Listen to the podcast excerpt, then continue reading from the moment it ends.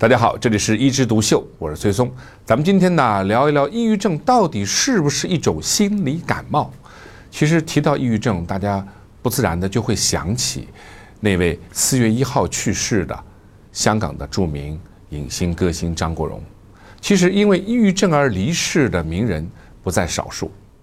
据统计啊，我国的抑郁症的发病率大概在百分之三到五，美国呢是四点多，瑞士是六点多。而在战乱频发的阿富汗地区是百分之二十二。据统计啊，到二零三零年，抑郁症所引起的疾病负担将成为我国疾病负担的首位。我们现在呢是心脑血管的发病率是逐渐的上升，成为疾病负担的首位。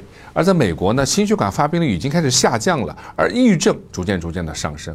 也就是说，抑郁症呢往往跟随着社会的发展。它的发病率也会提高，所以啊，这些年呢，我们呢经常在做抑郁症的宣传啊，为了让大家不要有病耻感。什么叫病耻感？就是觉得自己得了抑郁症是非常耻辱的一件事情，所以很多人会讳疾忌医，不去医院看啊，以致呢后来突然间出现了自杀的情况，大家才知道哦，原来他是抑郁症。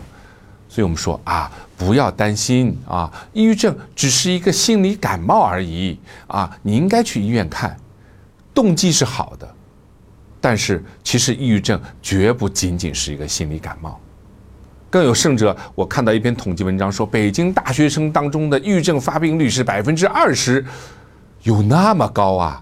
天之骄子就百分之二十啊？其实，在我国有另外一个统计，叫有抑郁体验的人。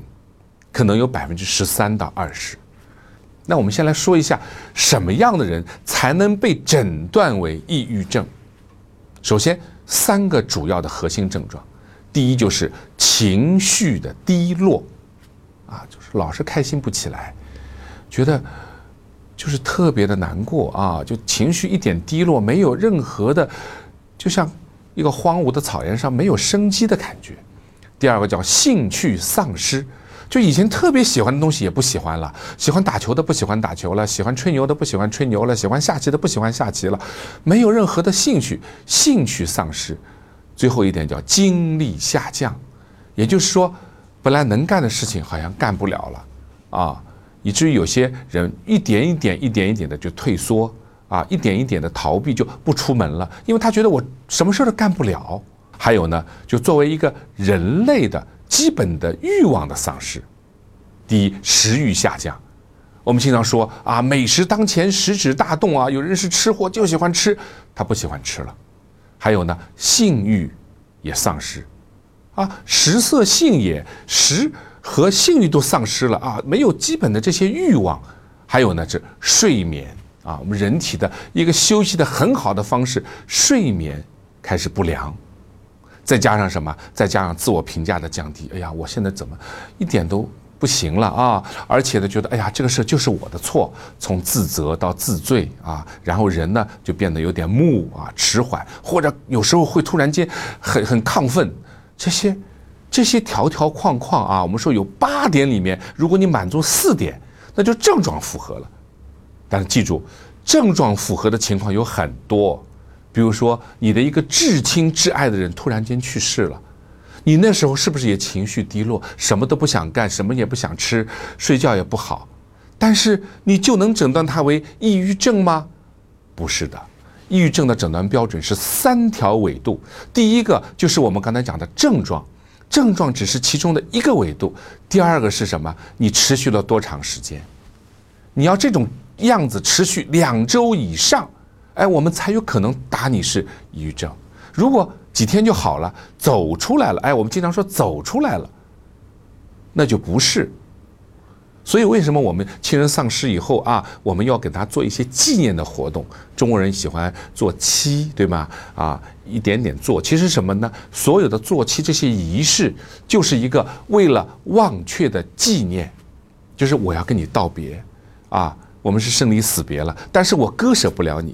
那怎么办？我们通过一点点的仪式，一点点的逐渐跟你道别。那这个时候也是人逐渐逐渐走出自己比较低沉的情绪的一个步骤。那么第三条纬度是什么呢？就是社会功能受损的程度。如果你情绪是低落的，时间也超过两周了，但是你该干啥干啥，你的工作的激情什么，工作的能力没有下降，或者轻度的受损，我们觉得你还不是抑郁症，可能就是一种抑郁的状态。所以呀，每个人都有可能有过抑郁的体验，谁都经历过很多不舒服的事情啊，一些不愿意见到的场景。那你可能是一种抑郁体验、抑郁情绪，或者你的能力没有下降，但是你这种体验时间超长了一点，我们叫抑郁状态，但是还没有到抑郁症。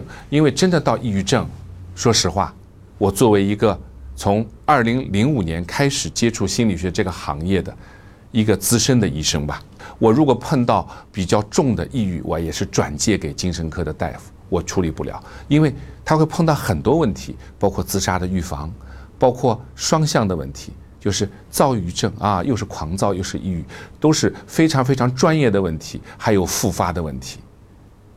所以呀，我们应该关注自己的情绪，但是呢，也不要太害怕这个疾病，因为往往大多数人就是一种情绪的体验。我教你个办法，你可以去网上当一个最简单的量表，叫 SDS，就抑郁自测量表。